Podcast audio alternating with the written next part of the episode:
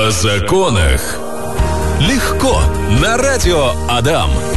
Да, каждую среду по традиции здесь на 104.5 FM мы говорим о законах, легко разбираемся э, во всем, что вас беспокоит. Наши мессенджеры вы прекрасно знаете, помните, 8 912 007 0805. Мы здесь для вас, чтобы помочь вам разобраться в ваших непростых ситуациях. Вы, пожалуйста, вопросы присылайте, мы с радостью э, постараемся найти ответы. Сегодня у нас в гостях вновь арбитражный управляющий Алексей Ильин. Мы вновь говорим про банкротство физических лиц. Алексей, здравствуйте. Здравствуйте всем. Доброго дня, очень рада вас видеть, познакомиться с вами. У меня эфир в первый раз. А, думаю, что будет очень интересно и полезно, как всегда. Вообще, кто такой управляющий, а, арбитражный управляющий? А, давайте напомним, кто этот человек и чем он занимается. Ну, арбитражный управляющий – это физическое лицо, обладающее специальным статусом, который позволяет проводить процедуру банкротства. Меня назначает арбитражный суд субъекта федерации, и на основании решения суда я провожу процедуру банкротства, а именно исследую состояние должника. Я обеспечиваю баланс интересов кредиторов и должника, нахожусь между ними, а, делаю свои определенные выводы, и на основании этих выводов уже итоговое решение принимает суд. По сути, я то лицо, которое ведет процедуру банкротства на основании решения суда. Что такое банкротство? Когда оно происходит? Почему?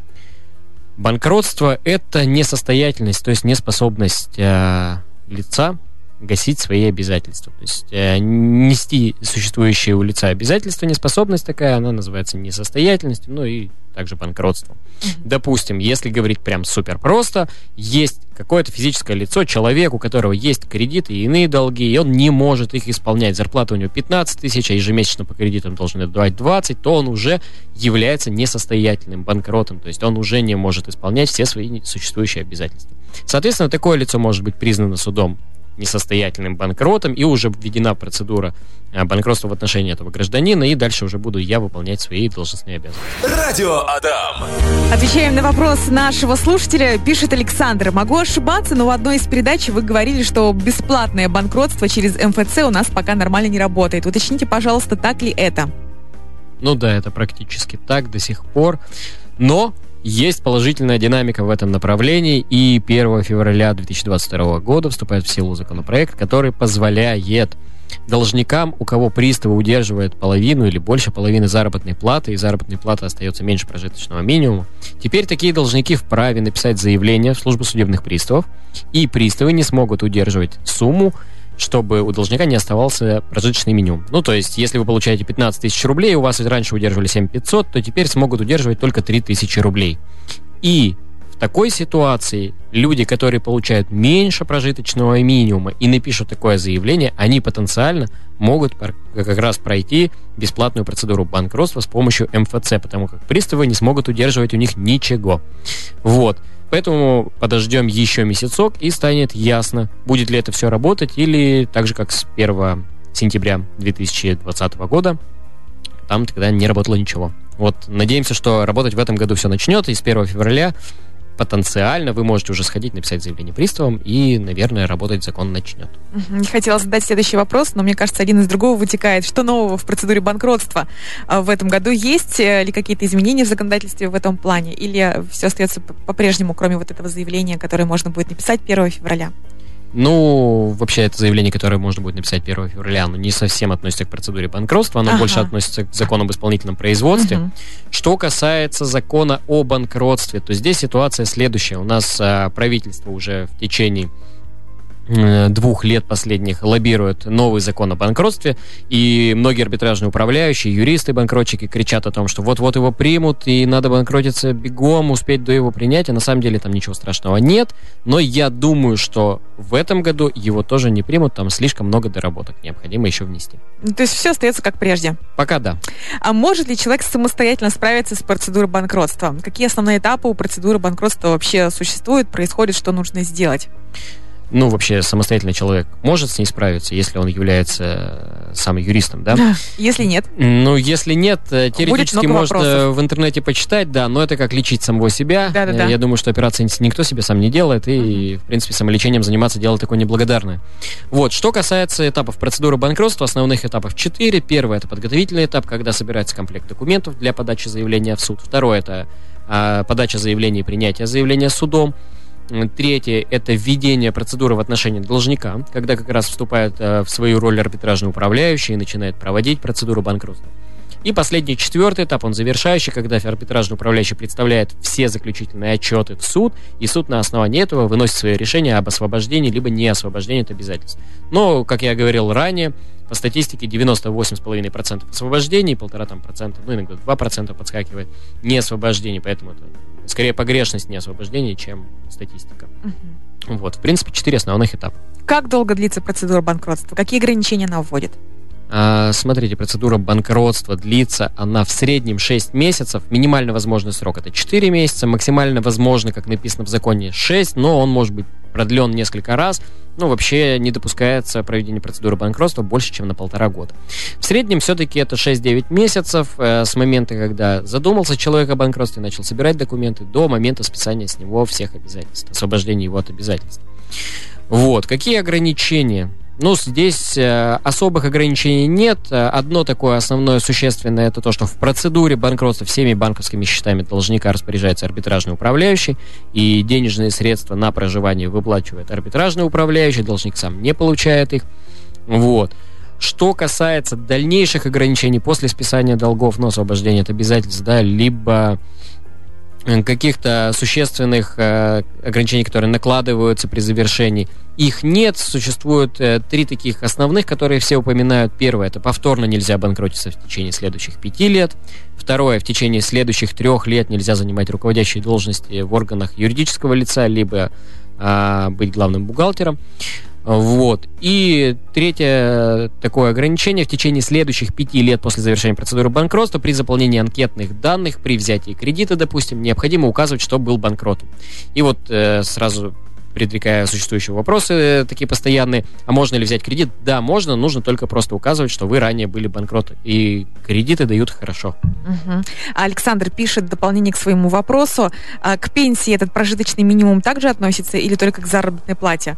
Это это, ну, если касается закона об исполнительном производстве, где ограничения на прожиточный да, да, да, минимум, это относится к любому доходу должника, независимо от источника. Это может быть и пенсия, и заработная плата, и совокупный этот доход. Соответственно, можно прийти к приставам, написать заявление и удерживать не будут. Но важно помнить, что здесь именно заявительный характер. Обязательно заявление нужно написать. Автоматически не перестанут списывать. Радио Адам. Говорим сегодня про процедуру банкротства. Вопросы вы присылаете, мы стараемся отвечать. И вот вопрос нам такой прилетел. Цена процедуры банкротства. Алексей? Ну, смотрите, это такое достаточно субъективное понятие. Процедура банкротства, у нее есть обязательные платежи, это расходы на арбитражную управляющую, на публикации, э, это газета «Коммерсант» и Единый федеральный реестр сведений о банкротах. Вот. Все остальное это полет фантазии юристов. То есть, насколько юрист оценит свою работу, столько и будет стоить договор. Я встречаю сейчас договоры за 110, за 120 тысяч рублей, встречаю, кто-то продает за 180 и даже знают за 250. Все зависит от, э, ну, не жадности, да, от профессионализма, наверное, юриста, ну и от его амбиций, которые он закладывает в стоимость договора. Что касается арбитражных управляющих, то мы напрямую не заключаем договоры с э, лицами, да, я, допустим, сотрудничаю с некоторыми компаниями и рекомендую их, вот, но напрямую мы договоры не заключаем, мы должны быть не заинтересованными фигурами и никак не взаимодействовать с должником. А минимальные э, договоры, минимальная стоимость, ну, 180 это большая стоимость или нет? Ну, 180 это большая. Я сейчас знаю минимальная 110. 110. Угу. А, добрый день. Про, бран... про банкротство. А имущество они изымают или описывают при этом? Такой вопрос. Ну, смотрите, процедура банкротства подразумевает, да, она даже имеет название, одна из процедур реализации имущества, это основная процедура, которая подразумевает как раз списание долгов, но при этом и реализацию имущества, исходя из названия. Тут важно затронуть момент, какое имущество может быть реализовано. Всякие микроволновые печи, стиральные машины, холодильники и прочее реализовано не будут. А, единственное жилье реализовано не будет. А вот если у вас есть машина, гараж, я не знаю, лодка моторная или, возможно, ружье, то они будут реализованы в процедуре, и денежные средства, вырученные от их реализации, будут направлены на погашение кредиторам, чтобы какую-то часть ваших обязательств все-таки погасить. Угу. Иван пишет вопрос «Цена процедуры банкротства». Вы на него ответили а, и уточняет. То есть человек, банкрот, а, будучи неплатежеспособным, должен найти 110-180 тысяч на процедуру? Да, все верно. Но здесь смотрите, какая ситуация. Она получается даже не двоякая у человека, у которого есть обязательства, у него зачастую есть обязательный ежемесячный платеж. И обычно люди, которые приходят на процедуру банкротства, этот обязательный платеж там 25-30 тысяч рублей. Вот. В свою очередь, юридическая компания, этот человек будет платить 10 тысяч рублей в месяц. То есть да, точно такая же рассрочка, да, мы возьмем, допустим, 120 тысяч рублей на 12 месяцев, это по 10 тысяч рублей. Соответственно, финансовая нагрузка падает более чем в два раза. При этом человек платит не три года, допустим, а всего лишь год, и через год освобождается от всех обязательств. Э, в этой ситуации ну, я скажу честно, да, я все-таки общаюсь с юридическими компаниями, понимаю, никого не останавливают из потенциальных банкротов, то есть э, они, когда приходят, узнают, что рассрочка, узнают, э, что большая стоимость, они то все соглашаются. Это же не разом несут... 180 тысяч, да? Да, конечно. Это... Вы сказали, 6-9 месяцев длится процедура. Ну, вообще все дают в основном рассрочку на 12-15 вот. месяцев, то есть э, даже если процедура закончится раньше, ну, там, э, находят способы, как э, заключить договор и все-таки, э, чтобы должник исполнял свои обязательства в течение 12 месяцев. Все понимают, что разом отдать такие деньги должник не сможет. Угу. А что нельзя совершать при, процеду... при процедуре банкротства и какие последствия могут быть? Внутри процедуры банкротства, если рассматривать ситуацию, то нельзя действовать недобросовестно и реализовывать э, свои права по распоряжению своим имуществом и денежными средствами. Ну, то есть э, должник не должен скрывать своего имущества, не должен э, соответственно, уходить от взаимодействия с арбитражным управляющим, с судом, с кредиторами, э, должен содействовать в проведении процедуры банкротства, даже независимо от того, он подал на банкротство или кредиторы подали на банкротство. Вот. Ну и, соответственно, не совершать никаких сделок, потому что сделки, совершенные должником в процедуре банкротства, либо же до процедуры банкротства за год и до процедуры банкротства, все сделки считаются подозрительными. Вот. Такие сделки могут быть э, обернуты вспять, да, имущество может быть возвращено обратно должнику, но это может являться основанием для неосвобождения должника от обязательств. Соответственно, продали машину специально, хотели ее спрятать, все развернулось вспять, а в конце еще и не освободили вас от обязательств. То есть медвежью услугу сами себе можете оказать. Поэтому нужно хорошо консультироваться с юристами, с арбитражными управляющими, с кем есть возможность, с тем консультируйтесь самостоятельно в процедуру банкротства. Лезть очень опасно. Хочешь провести время с пользой? Слушай подкасты «Радио Адам». Это самое сочное из нашего эфира. Вырезки тематических программ, интервью с гостями и интересные рубрики. Ищите нас в разделе подкастов на крупнейших площадках Яндекс, Apple, Google и других. Все ссылки есть в нашей группе «Радио Адам» ВКонтакте ВКонтакте. Выбери, что будешь слушать именно ты. Продолжаем отвечать на ваши вопросы. Здравствуйте. Я по поводу банкротства. Могу ли я подать на банкротство, когда есть ипотека и я являюсь заемщиком, но при этом супруга оплачивает? Ну, смотрите, на банкротство вы подать, конечно, можете, но ипотечное жилье, оно, к сожалению, не обладает статусом, не обладает исполнительским иммунитетом. Соответственно, в процедуре банкротства такое жилье продано будет. Вместе с тем, если денег хватит на выплату залоговому кредитору, допустим, ипотечное жилье стоит 3 миллиона, остаток по ипотеке миллион, а в процедуре банкротства за 3 миллиона продается это жилье, миллион гасится залоговому кредитору, 2 миллиона будет направлено не на погашение требований других кредиторов, а на приобретение для вас нового единственного жилья. Ну, только в таком случае имеет смысл э, с ипотечным жильем идти на банкротство. Если вы не готовы ни, при, ни к таким обстоятельствам, не просто потерять ипотечное жилье, да, и в состоянии платить, конечно, на процедуру идти, банкротства идти нецелесообразно.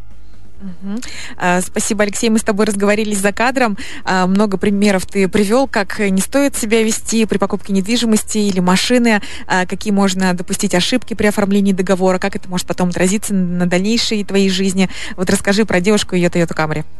Ну да, я опущу подробности, я по, по цифрам просто постараюсь пройтись.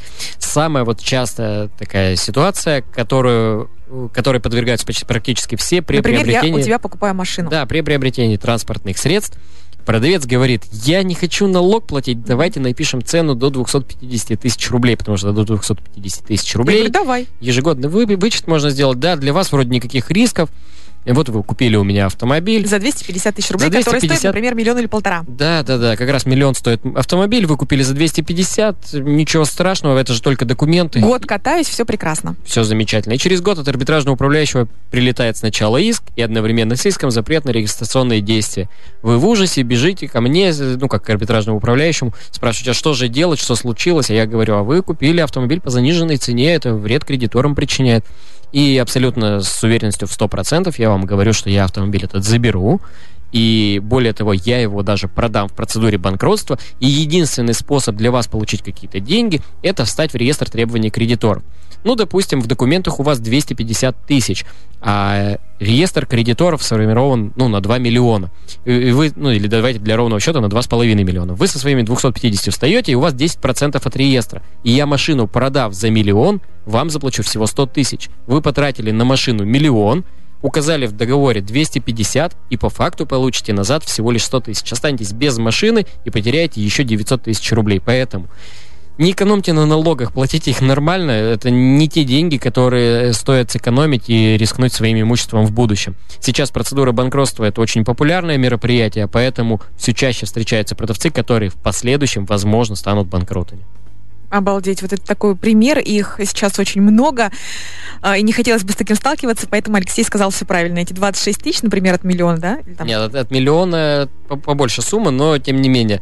Это не сравнится с, да. с машиной и так далее. Радио Адам. Пишет нам такой вопрос. Добрый день, такая же ситуация с землей по заниженной цене. Прислали договор, участок оценили в 50 э, тысяч, а покупаю за 270. Ну, вот это прям Классика. Да, классический клиент будущий какого-нибудь юриста, который придет в слезах и будет говорить, что, пожалуйста, придумайте что-нибудь, чтобы у меня не забрали участок.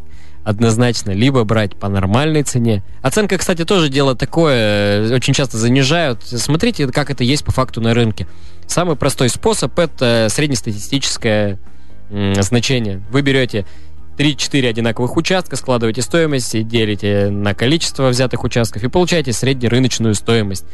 Вот она должна быть адекватная. Вот такая стоимость, она и должна быть в договоре, не меньше, не больше. Ну, там 20% плюс-минус может быть. Спасибо, Алексей. Ты столько интересных историй рассказываешь за кадром.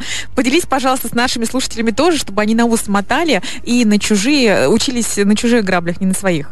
Ну да, есть, э, вот я упоминал здесь одна из последних историй э, достаточно часто встречаются люди, которые умудряются оставить какой-то счет, э, который не заблокирован приставами. Допустим, у вас есть задолженность, там 2-3 миллиона, и какой-то счет совершенно случайно приставы не увидели.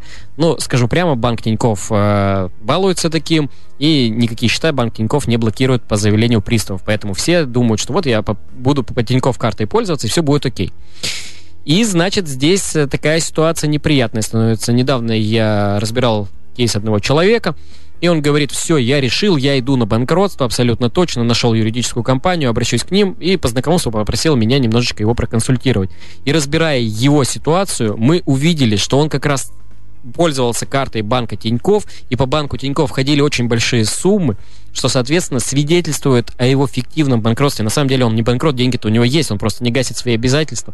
И в процедуре банкротства это обязательно бы выявилось, потому что я вижу все денежные счета, все движение по этим счетам за последние три, ну, могу и за 10 лет посмотреть, но в основном за последние три года. И анализирую их.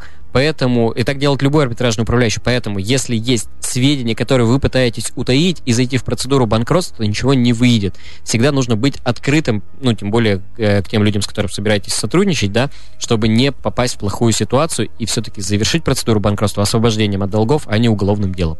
В общем, друзья, не обманывайте сами себя. А, стоит обезопасить э, свое будущее, свою недвижимость, свою движимость и свои средства. В общем, будьте честными прежде всего, с, сами с собой. Алексей Ильин, арбитражный управляющий, сегодня у нас в гостях отвечал на вопросы. Было очень интересно, познавательно э, послушать вас. Алексей, спасибо большое. До новых встреч. Спасибо всем. Спасибо вам. До свидания. О законах легко на радио Адам.